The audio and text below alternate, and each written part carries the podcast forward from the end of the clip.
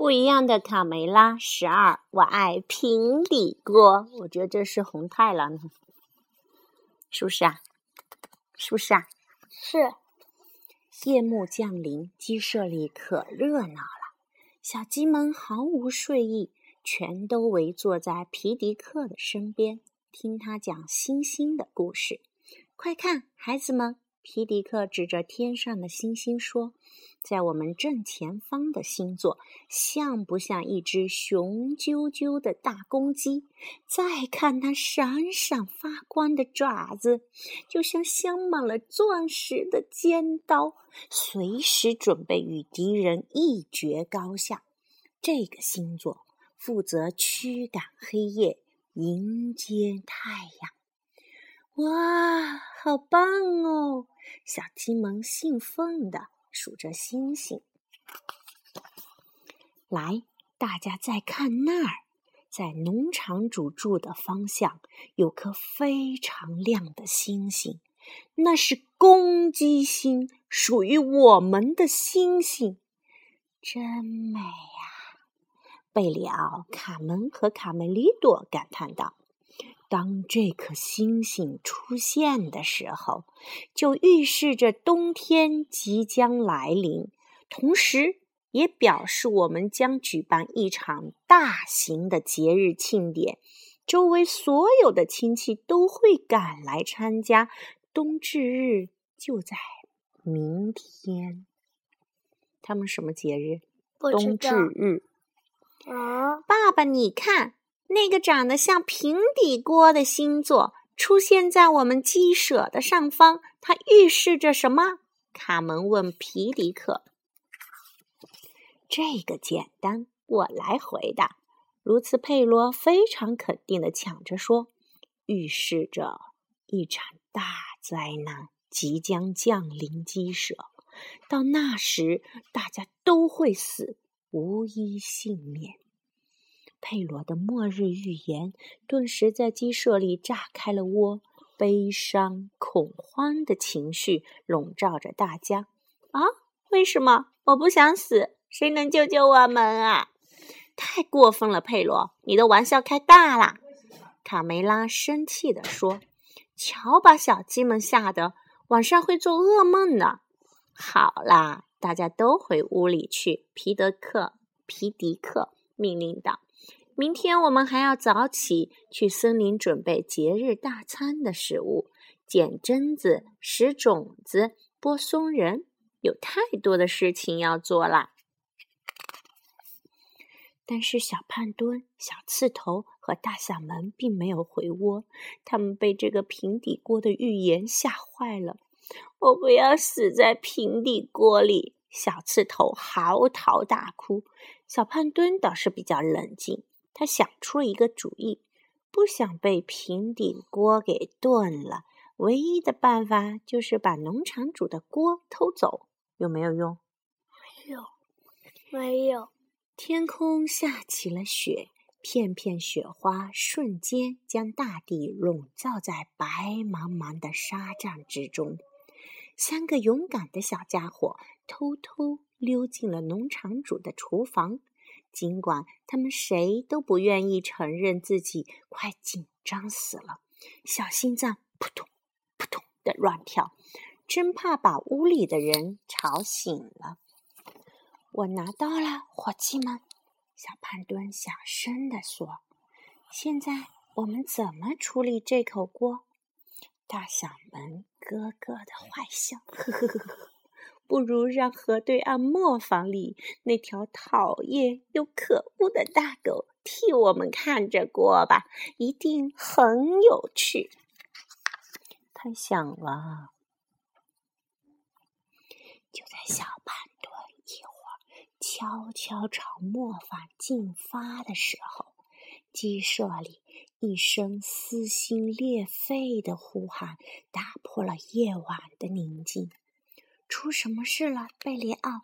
卡梅利多关切地问。“呃，我做了一个非常可怕的噩梦。我梦见一个巨大的平底锅把你和我还有其他的小鸡们都给……呃，我不想说了，那情景太可怕了。好啦，好啦，都过去了，睡觉吧，贝里奥。卡门轻轻地拍着他。我需要吃块奇普牌奶酪，这样我才能入睡。原来他想偷他贪吃了，是吧？对。这时，小胖墩一伙已经抵达目的地。他们扛着偷来的平底锅，爬到磨坊的屋顶上，一切都按照计划进行着。嘿嘿，谁也甭想再找到这口锅了，更甭想把我们吃掉。下去吧，麻烦解决了。这口锅毁了有用吗？没有。几小时后，天还没有亮，夜色笼罩着鸡舍。即便对习惯了早起的小鸡们来说，也显得有点早。它们纷纷从窝里爬起来。因为今天是个令人兴奋的大日子——冬至日，他们要跟爸爸妈妈去森林里采集各种食物，为今晚的节日大餐做准备。咦，他们的灯是什么？谁还没有拿萤火虫？他们的灯是什么？萤火虫。谁还没点小灯笼？快点把萤火虫放进去！他们的灯好特别哦。嗯，特别。小鸡们排成队，唱着歌，跟着爸爸妈妈穿过田野，绕过大树，去采蘑菇，是不是？对，错。穿过田野，朝森林里走去。我们是勇敢的小鸡，没人能比得上。所有的困难都来吧，让我们去打败。我们是勤劳的小鸡，到森林去采食。捡了栗子，丢了针子，你说亏不亏呀？不亏。我唱的好听吗？不亏。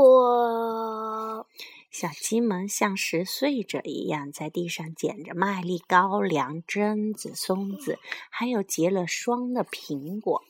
但是，无论小鸡们怎么努力的寻找食物，收获都不是很理想。啊，原来野猪部队已经在我们之前扫荡过这里了。皮迪克气愤地说：“所以我们只能捡到些残渣剩饭。”不远处，贝里奥惊奇地发现地上散落着红色的浆果，这可是他最爱吃的甜点了。太好了，谁也没看见，这些浆果都归我吃，吃完谁也不告诉。哈哈哈！贝里奥开心地埋头吃起来。贝里奥吃撑了，刚一直起腰，吓得大叫起来。我不是在做噩梦吧？大家快逃呀！怪物，驼背怪物是什么？骆驼。Bingo，猜对了。小鸡们顺着贝里奥指的方向一看，顿时吓得腿直哆嗦，膝盖碰在一起咯噔咯噔作响。卡梅利多鼓起勇气，举着灯笼向前一照，哇，这个怪物真是丑！不一般的丑，他为什么被绑在树上？看他的牙，大嗓门惊叫起来，满嘴的蛀牙，一定是个贪吃的小孩。快看，他在流口水，是麻风病。小刺头差点晕过去了。麻风病，麻风病，我们都会被传染的。皮迪克感到自己必须用沉着有力的声音让大家伙镇定下来，安静。别闹腾了！难道你们踩着电门了吗？这位先生是位与世无争的商人。卡梅利多，帮我一把，解开绳子。哦，可怜的先生！这位流动商贩戴着一顶可笑的大帽子，他非常感谢小鸡们，自我介绍道：“我叫巴格迪，从中东来，一个很远。”很远的地方，我走了很多很多天才到这里。那你为什么要离开家到这么远的地方来？卡门困惑地问。每年这个时候，我们都会给这里的一位老客户带些货物。她是一位老太太，长长着长长的红发，住在森林深处的小木屋里。偏偏这一次，我的天哪，真是倒霉透了！我遇到了强盗，把我身上最值钱的货物都抢走了。巴格迪先生，皮迪克好心说：“看您冻得直发抖，请到我们的寒舍暖和暖和，吃点东西恢复一下体力吧。今天晚上我们有盛大的节日庆典，和我们一起来庆祝吧。”卡梅利多兴奋的。补充道：“回到鸡舍，大家把在森林里采集到的所有食物都拿出来堆放在一起。失望的情绪顿时在屋内蔓延开来。太可怜了，小刺头喃喃地说：“费了那么大的劲，才弄到这么点东西，你们就捡了两个榛子和三颗松子，开什么玩笑？哪来的大餐啊？”小胖墩嘟囔着：“可今天晚上，卡罗索舅舅和他的老婆孩子都会到我们这儿来。”小刺头提醒道：“如果就给他们吃这些，那也太寒碜了吧？这还没算那个外国人的饭量呢，他肯定有我们四个的饭量大。”大嗓门做了个鬼脸。巴格迪根本没把大嗓门的话放在心上。朋友们，今晚的庆典，我有一个救场的办法。他有什么办法哩？巴格迪小心翼翼地取下头巾。天哪，他头巾里还有东西！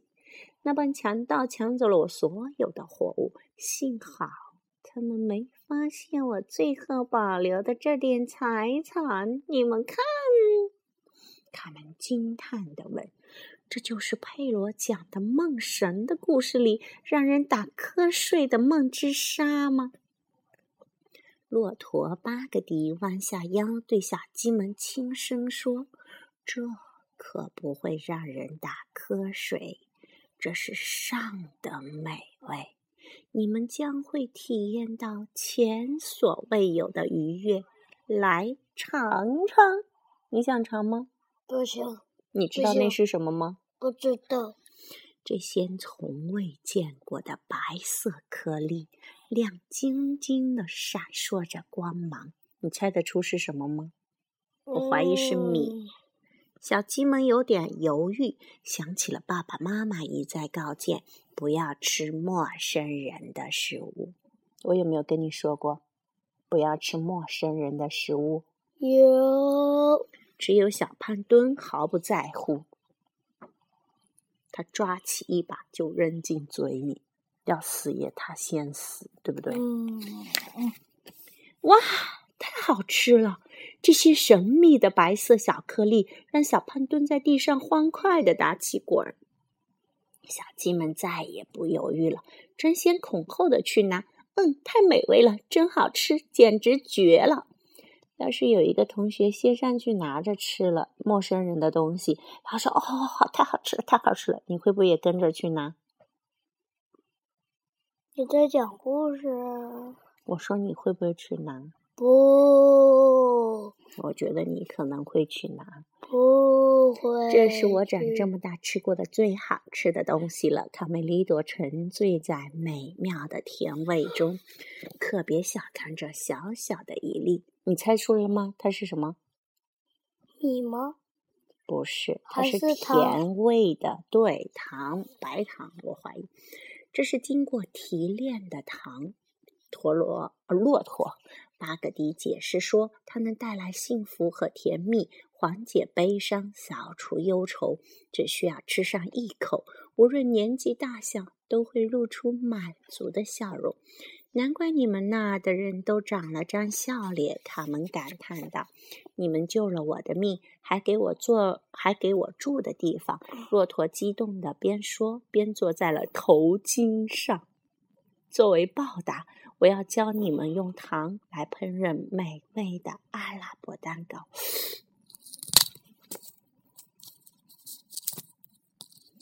就像变魔术一样。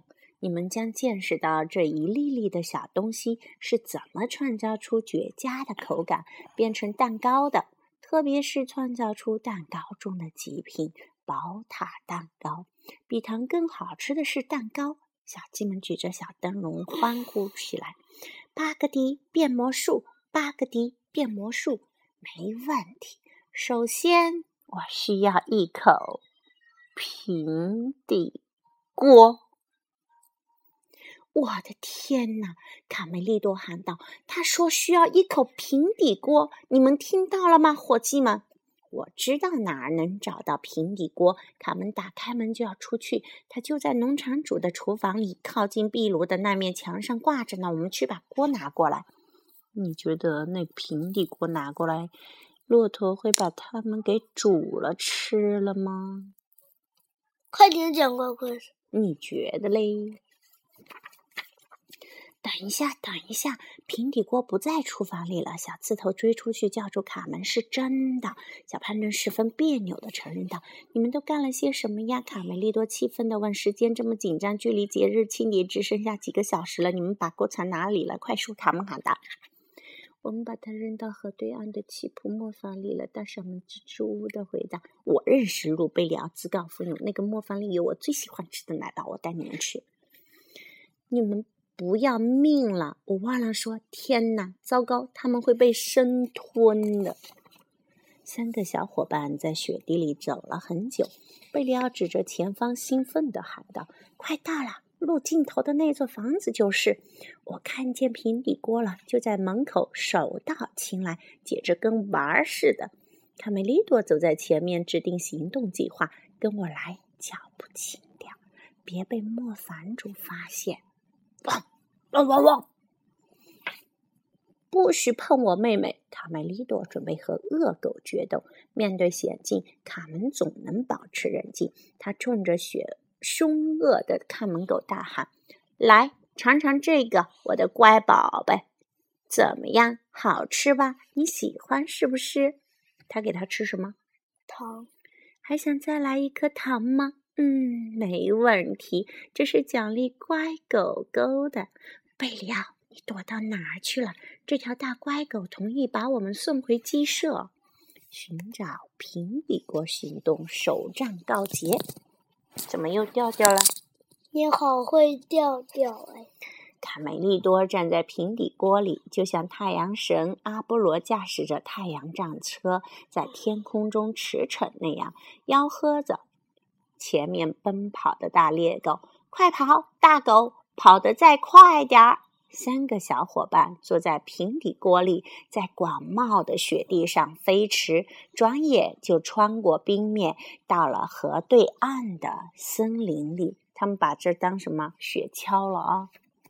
突然，在森林深处，一幅神奇的画面展现在他们眼前。可惜，小鸡们没有时间停留，他们必须尽快赶回鸡舍。是什么呀？哦，就那个巫婆她造的那个糖果屋，对吧？那房顶都是巧克力呀，什么那个的。然后那兄妹两个吃那个房子，谁先吃 pan，那巫婆就要把它吃掉。所以跟这个骆驼给他们吃糖是不是有联系？巴格迪已经在炉子边忙活好几个小时了，他就像蛋糕店的大师傅，放心的让小学徒们围在炉子旁帮忙，时不时还给他们点小奖励。卡梅利多，给我拿点你们在森林里采集的松子、榛子和麦粒。是，师傅。卡门，哦，卡门，小卡利，你们去附近的果园里捡些地上散落的水果。是，师傅。在骆驼巴格迪不断的搅拌下，糖汁渐渐变成了琥珀色的焦糖。我觉得那肯定很甜诶，散发着浓郁的焦糖香味。我在吞口水，你来。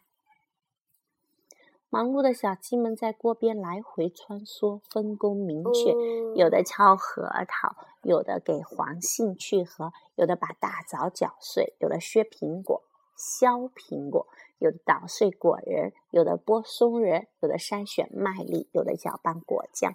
当初见到这位戴着大头巾的怪人时的恐惧，早已被小鸡们忘到脑后了。大猎狗一阵风似的从鸡舍旁飞奔而过，糖块的诱惑实在太大了。夜晚降临，第一批客人到了。卡罗索舅舅，你看天上怎么有口平底锅？小鸡问。平底锅？什么平底锅？我什么锅也没看见。朋友们，靠近些，快来品尝我们的作品！天哪，这么多蛋糕！有焦糖蚯蚓、红蚂蚁棒棒糖、卡门牌糖煮杏仁、糖汁小苍蝇。卡梅利多牌水果糖、焦糖蚜虫、玛奇朵、蜗牛甜酒，还有各种美食。节日庆典开始，欢乐的时刻将永远铭刻在小鸡们的记忆里。一个属于我们公鸡心的节日，一百年以后，我们还会记得今天。我将对你说，是巴格迪带给我们这样一场精彩绝伦的聚会。小鸡们非常感谢骆驼巴格迪这位从遥远东方长途跋涉而来的商人。如果没有你，我们这辈子也不可能吃到这么美味的甜点。我的天哪，这些这世界要是没有糖，简直就是地狱。节日庆典接近尾声的时候。突然，从屋里传出一声长长的哀嚎：“啊，我的牙好痛！”巴格蒂捂着嘴呻吟：“我忘了告诉你们，孩子们，糖虽然好吃，但绝不能多吃。Why？为什么？”蛀牙！你真厉害，否则会长蛀牙的。哈哈哈！我们才不在乎呢。为什么？为什么小鸡们不在乎？为什么？因为小鸡没有牙哈哈哈。